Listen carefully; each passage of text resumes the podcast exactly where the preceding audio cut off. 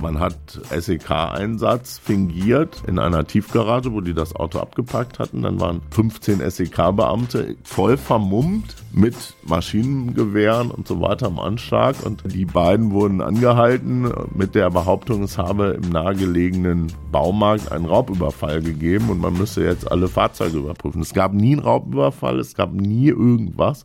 Man wollte einfach nur an die Geodaten gelangen, an die Handys. Kreis und Quer, der Podcast ihrer Mediengruppe Kreiszeitung.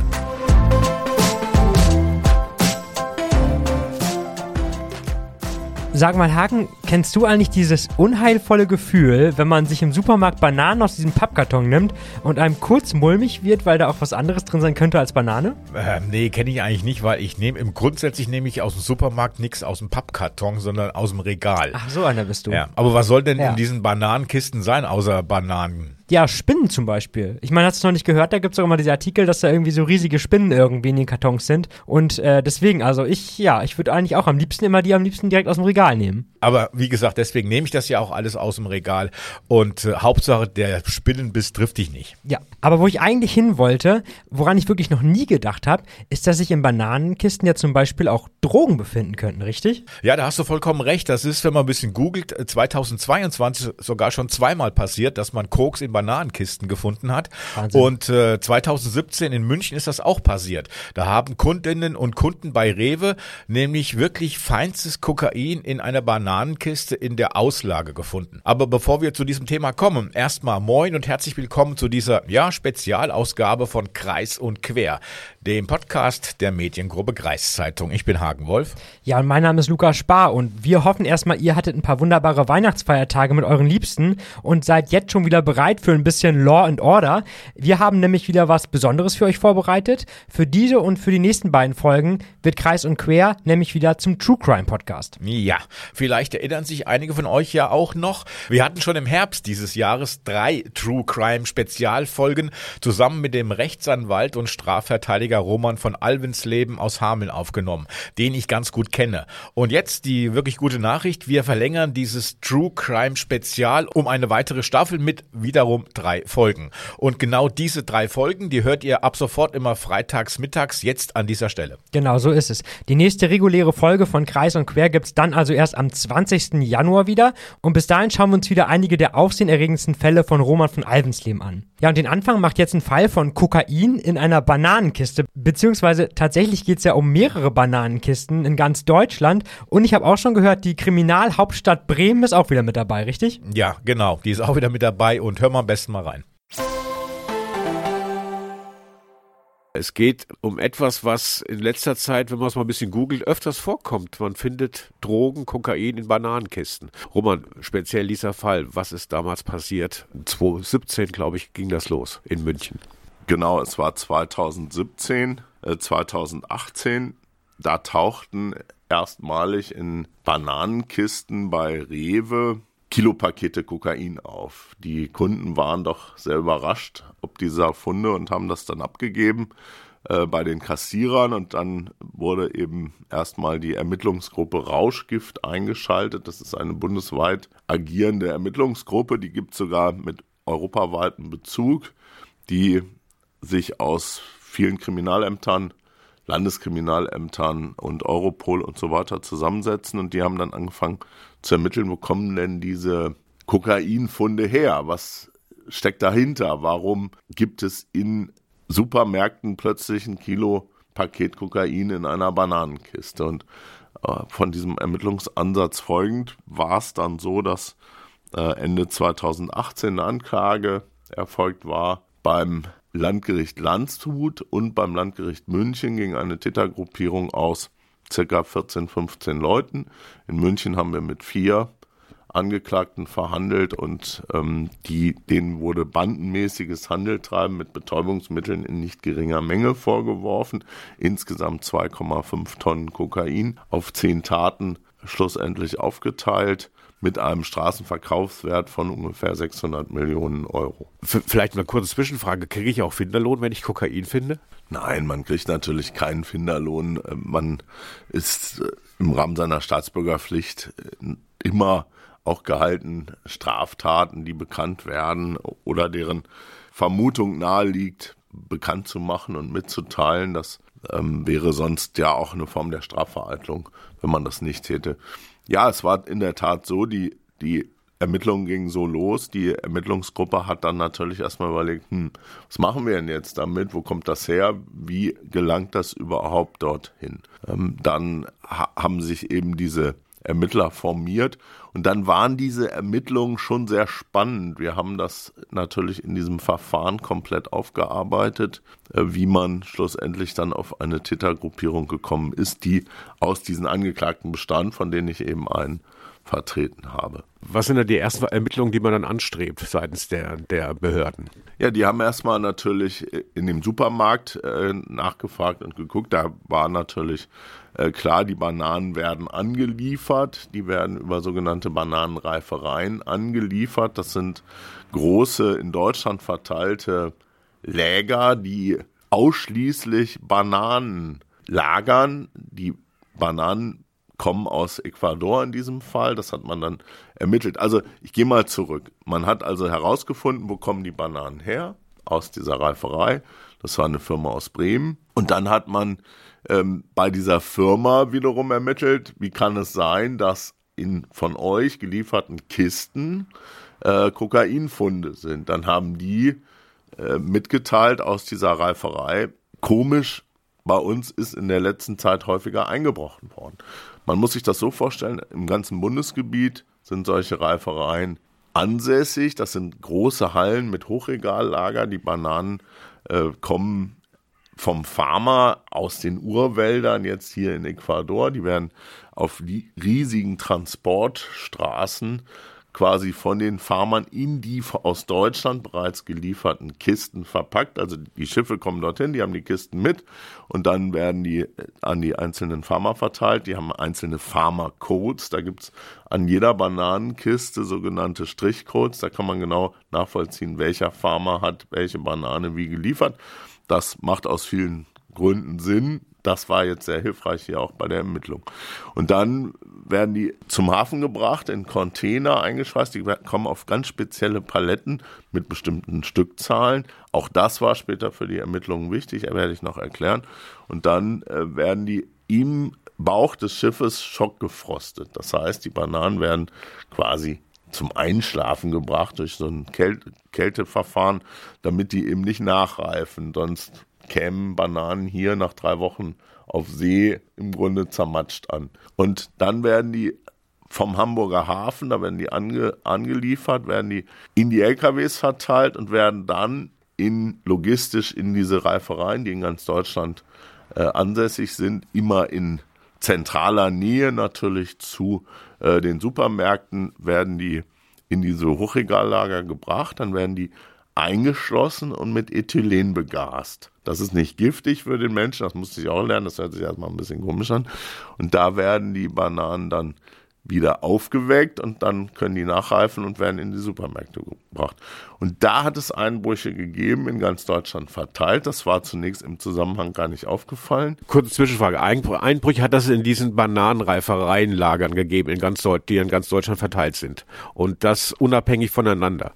Genau, unabhängig voneinander, immer zu unterschiedlichen Zeitpunkten. Insgesamt gab es zehn Einbrüche. Daraus hat man dann später zehnmal äh, konstruiert, dass eben Bananenkisten mit Inhalten Kokain entnommen worden waren. Man hat dann auch gefunden GPS-Tracker in diesen Kisten, die dann Signale aussendeten sechs Wochen lang, sodass die Tätergruppierung halt wusste, wo ist denn jetzt die Kiste angekommen oder wann ist sie da? Nicht ganz einfach, auch die Logistik auf Verbrecherseite, weil natürlich an wenigen Momenten überhaupt ein freistrahlendes Signal da ist. Im Schiff nicht, im Container nicht, im LKW möglicherweise, beim Entladen im Hafen auch möglicherweise für kurze Momente, im Hochregallager unter Umständen auch kurzzeitig, wenn der LKW davor fährt, so dass, dass es eben auch zu Einbrüchen kam, die vergeblich unternommen wurden. Aber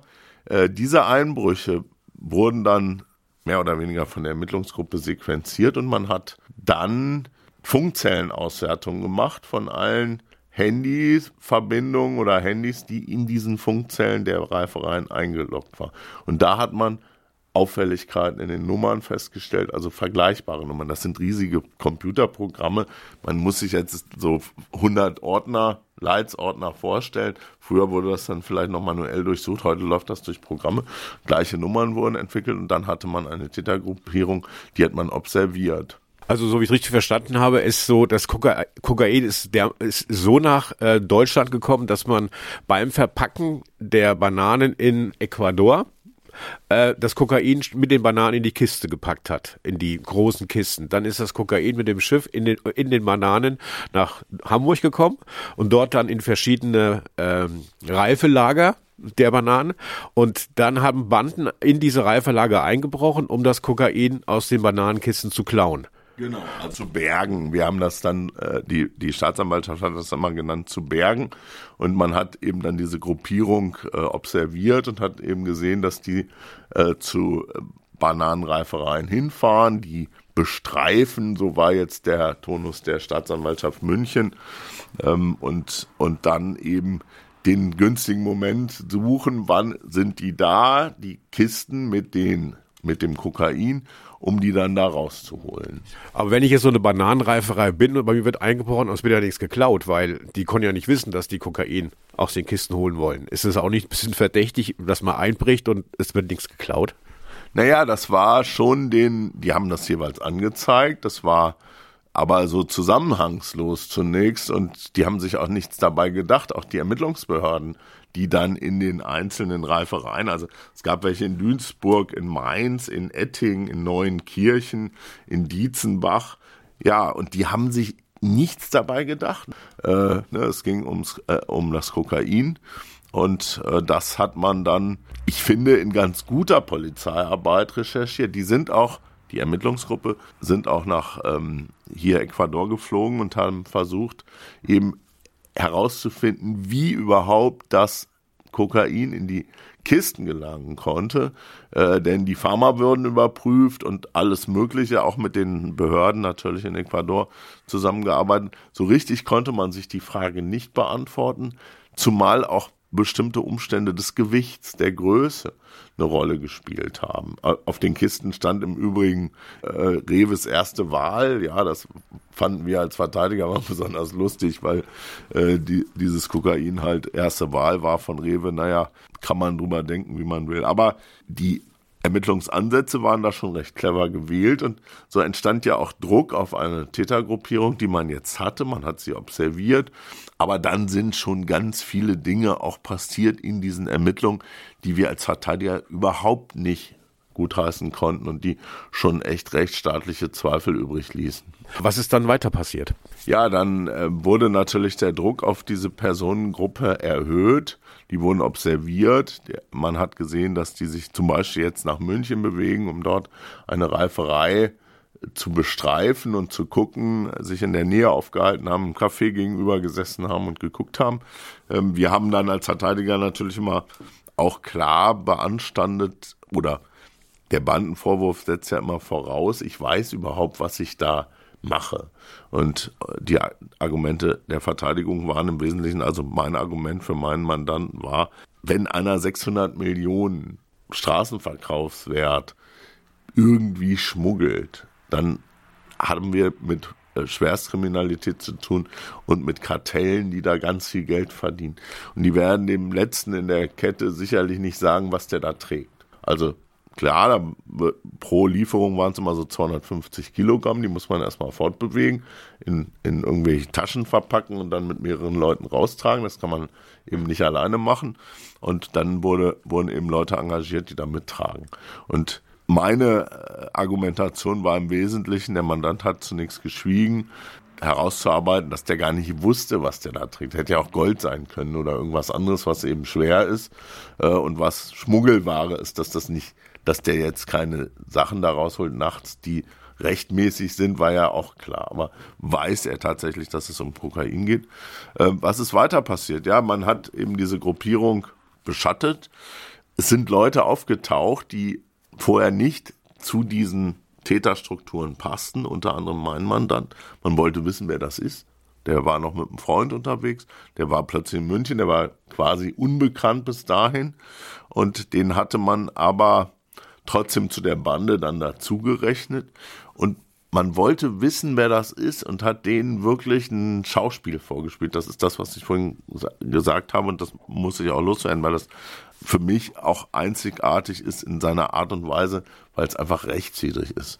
Äh, man hat SEK-Einsatz fingiert in einem in einer Tiefgarage, wo die das Auto abgepackt hatten. Dann waren 15 SEK-Beamte voll vermummt mit äh, Maschinengewehren und so weiter am Anschlag und äh, die beiden wurden angehalten mit der Behauptung, es habe im nahegelegenen Baumarkt einen Raubüberfall gegeben und man müsse jetzt alle Fahrzeuge überprüfen. Es gab nie einen Raubüberfall, es gab nie irgendwas.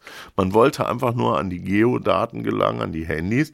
Zwei Leute, die irgendwie natürlich junge, junge Leute auch waren, so Mitte 20, die waren natürlich total verängstigt. Die haben alles rausgegeben, was sie in der Hand hatten. Ja, einschließlich Handys, dann wurden die E-Mail-Nummern heimlich fotografiert und so konnte man Bewegungsprofile ablegen und konnte halt wissen, wer das überhaupt war. Das ist natürlich, was Erkenntnisgewinnung betrifft, hochgradig rechtswidrig. Also wenn man ein Auto durchsucht, braucht man einen Durchsuchungsbeschluss. Wenn man ein Handy nach Daten durchsucht, braucht man einen Beschluss für eine Telekommunikationsüberwachung und so weiter. Da muss man Gründe darlegen. Und die haben einfach nur so getan, als wäre eine Kapitalstraftat passiert, obwohl die nie existierte. Das war schon sehr bedenklich im Verfahren. Am Ende kam es nicht mehr darauf an, weil wir uns mit der Staatsanwaltschaft und dem Gericht verständigt hatten nach 23 Verhandlungstagen und einen sogenannten Deal dann abgesprochen hatten. Dann gab es drei Jahre, sechs Monate für meinen Mandanten, der konnte dann auch direkt nach Hause, weil der schon länger in Untersuchungshaft lieb, saß. Aber da muss man schon überlegen, wir, müssen, wir müssen ja immer als Verteidiger auch auf Rechtsstaatlichkeit achten. Und so zu täuschen, um an Daten oder an, an Ermittlungsergebnisse zu gelangen, das hätte mich interessiert, was der Bundesgerichtshof dazu gesagt hätte und der hätte das mit Sicherheit nicht mitgemacht. Man hat die Bande überwacht, man weiß, wer es war, man hat sie observiert. Äh, wann hat man die den Hops genommen oder wie hat man das gemacht? Ja, man hat dann Videoüberwachung installiert in München in dieser Reiferei und hat quasi Tag und Nacht das mit Polizeikräften observiert von dieser Ermittlungsgruppe Rauschgift in Verbindung mit den Kommissariaten da in München und hat im Grunde auch sehenden Auges zunächst mal hingenommen, dass da eine Gruppierung eingebrochen ist. Das waren fünf, sechs Leute. Wir haben hinterher noch versucht mit Beweisanträgen, anthropologischen Gutachten und so, morphologisch, wie groß ist jemand, wie ist er das überhaupt, ja, ähm, herauszufinden, wer das denn war. Und die sind dann aber mit leeren Tüten zurückgekehrt. Also man hatte dann die Erkenntnis der Polizei und hat die immer noch nicht festgenommen, weil man natürlich nichts hatte, ja, leere Taschen aus einer Reiferei raustragen, das war das Sachbeschädigung, ja, weil eine Tür aufgebrochen worden ist, man hat ja nichts genommen, hat man dann die wieder weiter agieren lassen und hat sie weiter observiert. Ähm, am Ende ist eine Anklage daraus geworden, obgleich sich diese Tätergruppierung, diese bewachten Leute, dann entfernt hatten aus München. Also die, die waren vergeblich eingebrochen, die Bananen waren noch nicht da, die getrackten, GPS-getrackten Bananenkisten waren noch nicht da und man hat, ähm, man hat dann gesehen, dass die sich, dass die alle abgehauen sind, weil die dachten, Lieferung verpasst. Das kann ja auch sein. Und, und die, die Kameras blieben aber weiterhin aufgestellt. Die Polizei hatte dann vorgegeben, alle so müde gewesen zu sein nach diesen äh, tagelangen, wochenlangen Observationen, dass man mal wirklich zwei Tage hätte frei haben müssen. Und in diesen zwei Tagen ist mit den Kameras observiert, aber ohne Polizeikräfte vor Ort, dann eine weitere Gruppierung eingebrochen und hat tatsächlich Kokain geborgen. Das konnte man auch feststellen anhand dieser Gewichtsunterschiede dieser Paletten. Da waren dann 250 Kilo ungefähr weniger. Und äh, die hat man aber nicht gekriegt. Später hat man dann wiederum ein Fahrzeug angehalten. Die, die haben meist mit so präparierten Fahrzeugen gearbeitet, in denen dann so quasi ein doppelter Boden eingeschweißt worden ist, in der das Kokain versteckt wurde. Und da hat man dann ein Fahrzeug mit 250 Kilogramm mal wieder äh, Kokain angehalten und da waren dann auch Fingerspuren meines Mandanten an dieser Tasche. Und das war ein, ein, ein Nachweis natürlich oder ein Indiz der Täterschaft in diesem Münchner Verfahren. Aber schlussendlich hat man diese Bergung von 250 Kilogramm in München niemals aufklären können. Es wurde standen Kameras von Polizeikräften vor der Tür, die waren überall installiert, auch im Gebäude. Man sieht, wie Leute das rausholen, die man aber die Kameratechnik ist so schlecht von der Polizei. Das waren wirklich Grisselbilder, ja, wo ich gedachte, das kann doch nicht sein. Das ist in jedem drittklassigen Supermarkt oder jede Apple oder was auch immer Handykamera, die kann das irgendwie besser, die man irgendwo an den Gartenzaun klacken kann. Ähm, die waren so schlecht, die Bilder. Und, und wir haben uns natürlich als Verteidiger gefragt, wieso sind die Polizeikräfte da gerade abgezogen gewesen? 250 Kilogramm, das sind auch mal eben 40 Millionen ne, ungefähr. Vermuten kann man vieles hinter vermuten. Ja, wir haben uns das nicht getraut, das zu sagen öffentlich, aber ein Zuverdienst ist das schon auch, ja. Ja, also ich stelle mir jetzt auch mal als Außensteher die Frage, also man die Polizei observiert tagelang, wochenlang, wochenlang ähm, dieses, dieses Lager und passiert nichts und dann, wo sie sich zwei Tage schlafen legen, wird's geklaut. Also ähm, ja, das war wirklich äh, sehr auffällig und wir haben wir haben das auch natürlich auf der Verteidigerbank äh, hinterfragt, ja.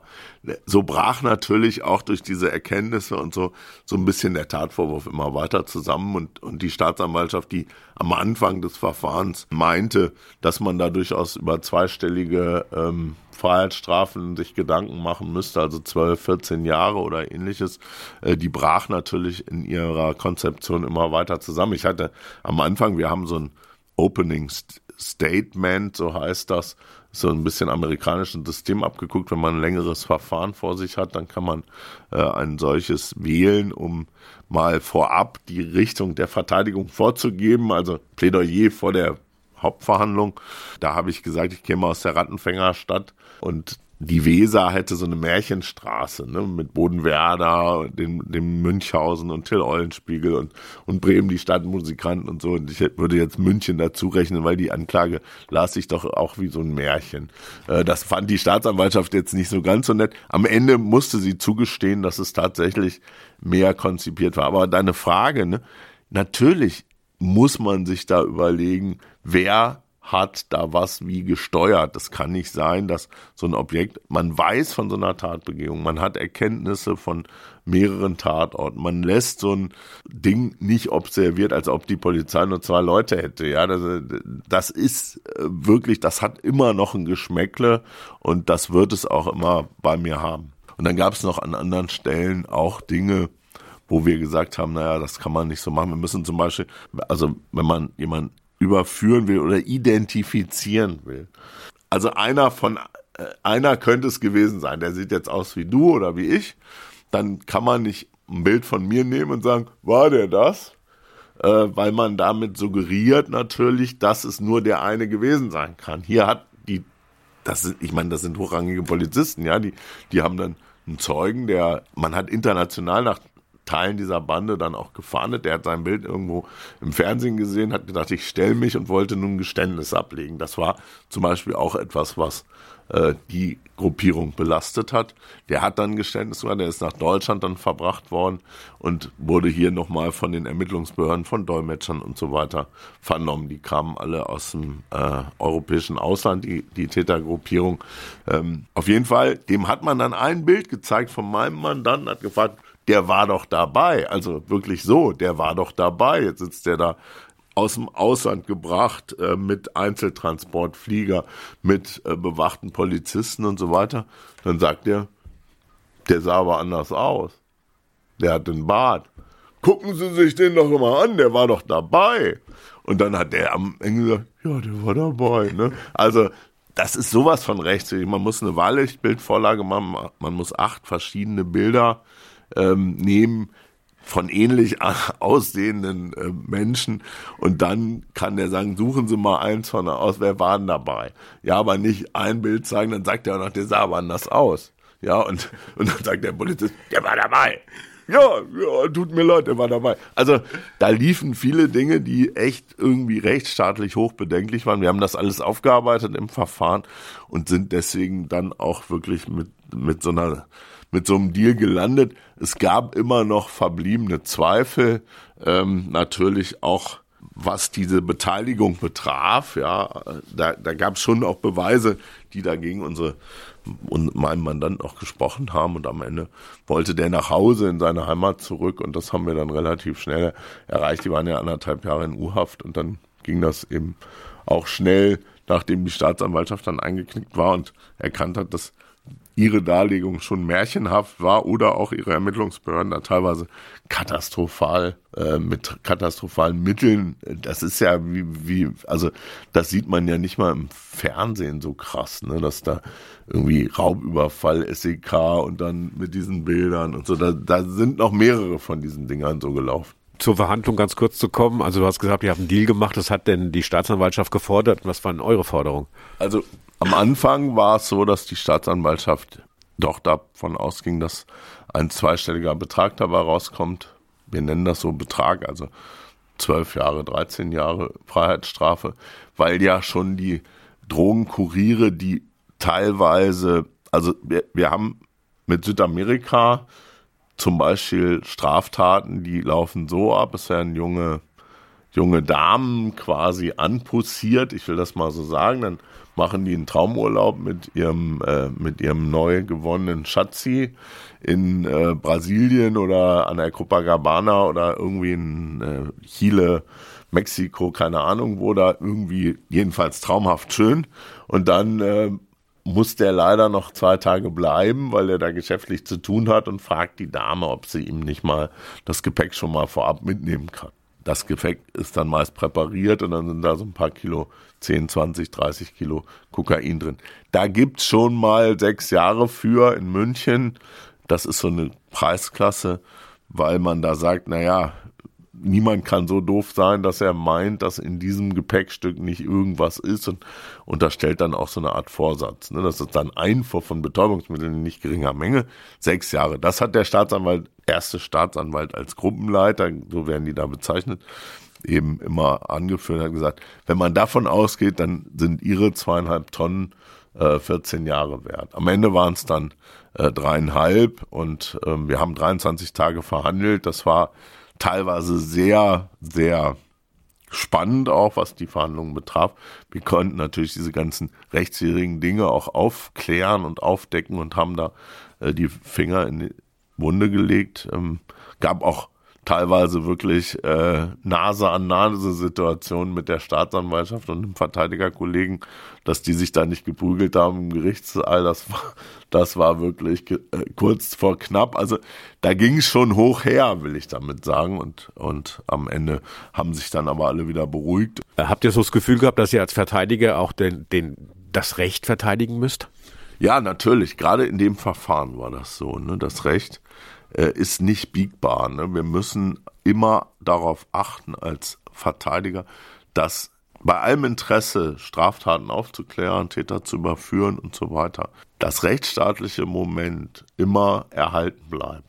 Wir wollen nicht in einem Rechtsstaat leben, in dem um 5 Uhr morgens das Urteil gefällt wird und um 10 nach 5 wird es vollstreckt. Das hatten wir schon mal. Es gibt Regularien, die muss man einhalten, ja, bei allem Interesse und, und so eine Täuschungsaktion oder wir haben das an verschiedenen anderen Stellen, auch wenn Vernehmungssituationen sind von Beschuldigten, ja, Kapitalverbrechen.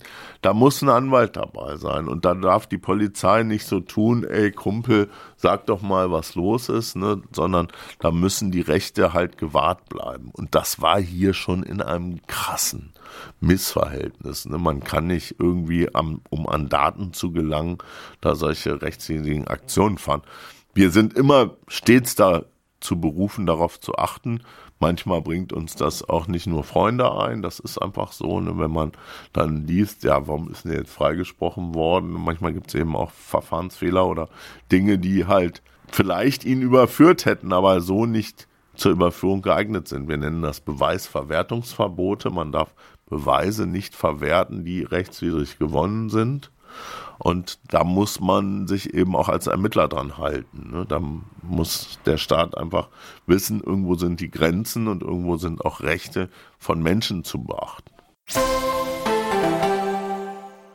Ja, okay, Wahnsinn. Also erstmal muss ich sagen, es ist mir komplett neu, dass es so Bananenreifereien gibt. Also ich dachte mal, die kommen irgendwie, keine Ahnung, irgendwo her und sind halt fertig gereift auf dem Weg und dann werden sie in den Laden gebracht. Dass es extra so Lagerstätten gibt, wo die halt nochmal nachreifen. Das ist mir neu. Aber ich muss auch sagen, so wie Roman das beschrieben hat, das ist echt ganz schön krass. Also, das ist ja echt wie in so einem schlechten Actionfilm, der ganze Fall. Ja, und auch die, die, die Rolle der Polizei oder der Ermittler, die da mitgespielt haben, ja, ist zum Teil relativ, man kann da so ein bisschen drüber nachdenken, ob das alles richtig gelaufen ist. Ja, das stimmt. Also, für mich heißt das jetzt aber auf jeden Fall, dass ich in Zukunft nicht nur in München, sondern auch in Bremen noch vorsichtiger bei Bananenkartons in Supermärkten bin. Weder eine handtellergroße Spinne noch meine Fingerabdrücke auf einer Kokainverpackung kann ich da wirklich gebrauchen. Stell dir das mal vor, du willst da einen netten Strunk Bananen kaufen, denkst an nichts Böses, vielleicht an ein leckeres Porridge, was du dir gleich damit machen willst. Und auf einmal hältst du was in der Hand, was zuerst wie ein Pfund Mehl aussieht, aber in Wirklichkeit bist du gerade Teil bzw. Zeuge eines internationalen Drogenschmuggels geworden. Ja, und du hast gelernt, den Podcast, die, das Kokain auch abgeben, bitte. Bei den Genau. zuständigen Behörden und nicht mit nach Hause nehmen. Genau, und vielleicht gibt es da sogar an der Kasse dann Payback-Punkte für. Wer weiß. Gut, das glaube ich nicht, aber was schön wäre, wenn euch dieser Auftakt zu unserer zweiten Staffel mit dem Rechtsanwalt und Strafverteidiger Roman von Alvensleben gefallen hat. Schreibt uns und äh, Roman gerne Mail mit eurem Feedback zu dieser Folge. Die Adresse kennt ihr wahrscheinlich auch schon. Sie lautet natürlich wie immer podcast.kreiszeitung.de. Jupp, und lasst uns auch gern ein Abo für diesen Podcast da, wenn er euch gefallen hat. Oder schaut auf unserem Profil MK Podcast bei Facebook oder Instagram vorbei. Die zweite Folge mit Roman gibt's dann im neuen Jahr und zwar am 6. Januar. Können wir schon sagen, worum es darin geht? Ja, man kann da schon einen Hinweis geben und ich muss sagen, die Folge ist wirklich gut. Ich lo- lob mich ja ungern selber, aber die Folge ist wirklich toll geworden. Ja, und es geht unter anderem um einen, ja, doch skurrilen Fall, der im Amtsgericht in Oldenburg gespielt hat. Und es geht auch noch um eine Schießerei, die in einem anderen Amtsgericht passiert ist. Okay, Oldenburg kenne ich, das ist auch hier in der Region. Ich würde sagen, ich bin sehr gespannt. Ich hoffe, ihr seid auch gespannt und seid beim nächsten Mal wieder mit dabei. Ja, und wir hoffen vor allem jetzt auch, dass ihr gut ins neue Jahr kommt und passt auf eure Finger auf. Genau, bei den Bananenkisten, bei den Böllern. Macht's gut. So ist es. Ciao.